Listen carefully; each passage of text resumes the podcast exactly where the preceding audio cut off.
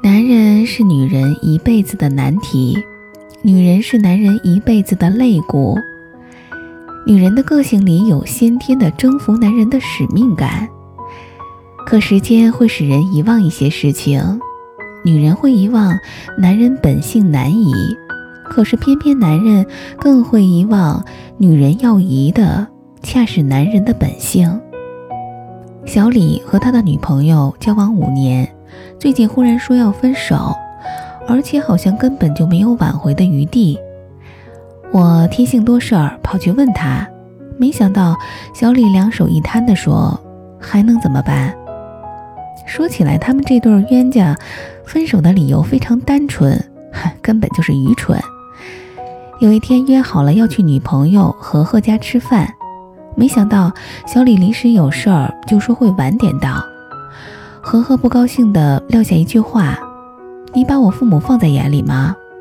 小李也气了，他自认对未来的岳父岳母从来没有失过礼数。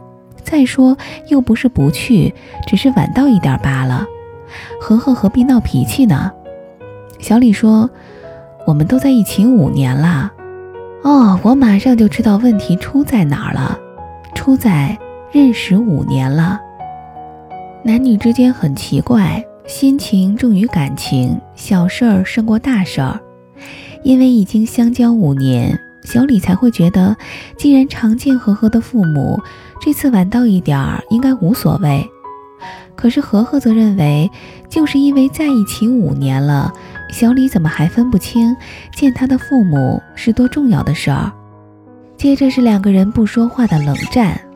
和和完全摆出宁为玉碎不为瓦全的强硬态度。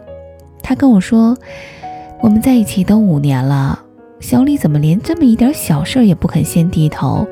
显然他不重视这段感情。”小李则用吼的声音对我说：“都五年了，还闹大小姐脾气。”我听完他们两个的说法，越想越有意思。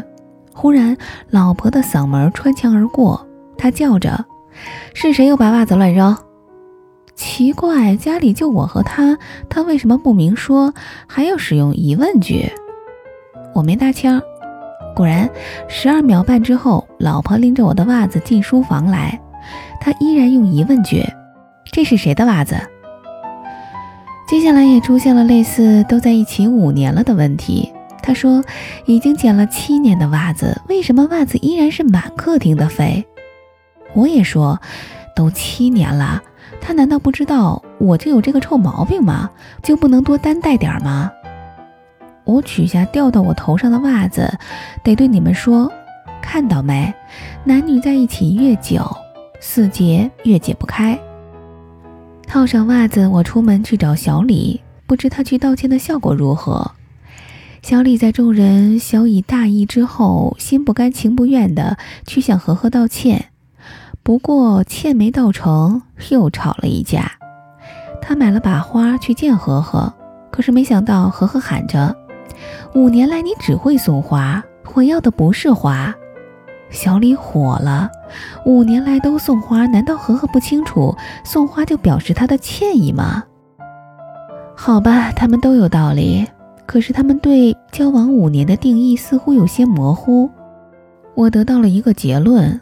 女人觉得男女在交往一段时间后，或者是结婚后，应该确认他已经完全被驯服，明白女人心目中重要事项的排名。有些事儿不用再多讲，例如我的袜子。而男人则也确认，女人应该明白他某些习惯是不会改变的，并且女人已经接受，例如我的袜子。时间会使人遗忘一些事情。女人会遗忘男人难移的本性，可是偏偏男人更会遗忘女人要移的，恰是男人的本性。我的结论对小李和和和没有半点帮助，他们又吵了，这次更严重。在他们冷战的期间，小李，该死的小李，竟然和前任女友朱莉喝了杯咖啡。天下所有的男人要注意，这种事儿绝对是纸包不住火的。总会给不该见到的人撞到，撞到的是和和的姐姐。让我们来听听他们这次是怎么吵的。何何说：“都五年了，你还跟他藕断丝连，你为什么不去娶她好了？”小李说：“都五年了，你还不清楚我跟他没什么，只不过路上遇见，喝杯咖啡聊聊天罢了。”果然，所有的问题仍然出在都五年了。接着他们继续吵。何何说：“你为什么不找我聊天，不找我喝咖啡？”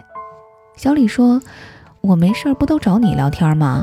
我请你喝过多少杯咖啡了？”何何说：“那天你就没找我，你找的是朱莉。”小李说：“怎么个找法？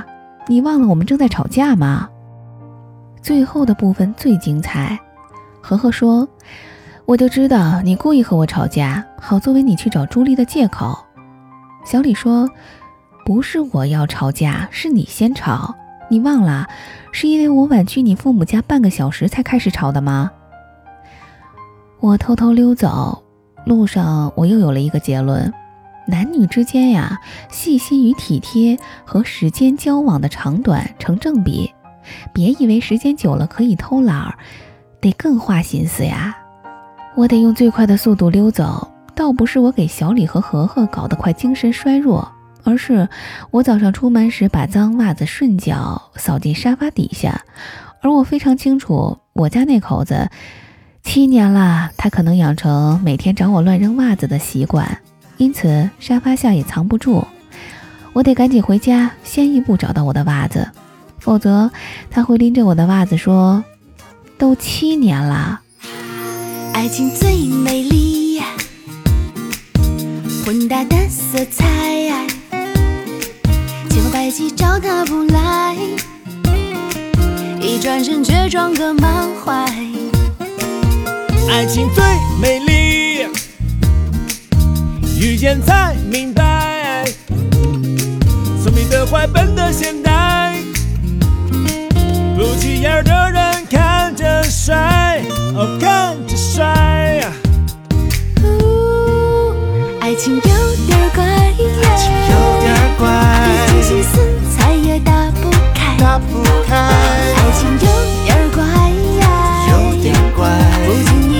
却总是有意外，哪有那么奇怪啊？爱情有点怪，有点怪。冥冥之中，命运早有安排，有安排。爱情有点怪，有点怪。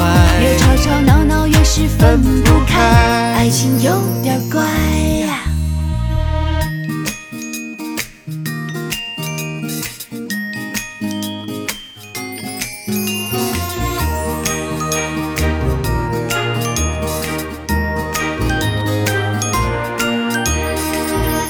爱情最美丽，遇见才明白。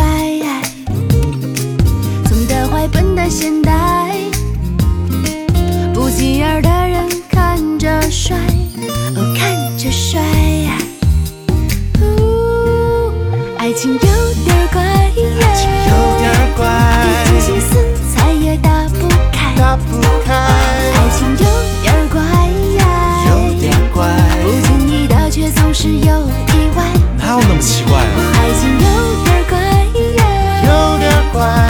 之中，命运早有安排，有安排。爱情有点怪，有点怪。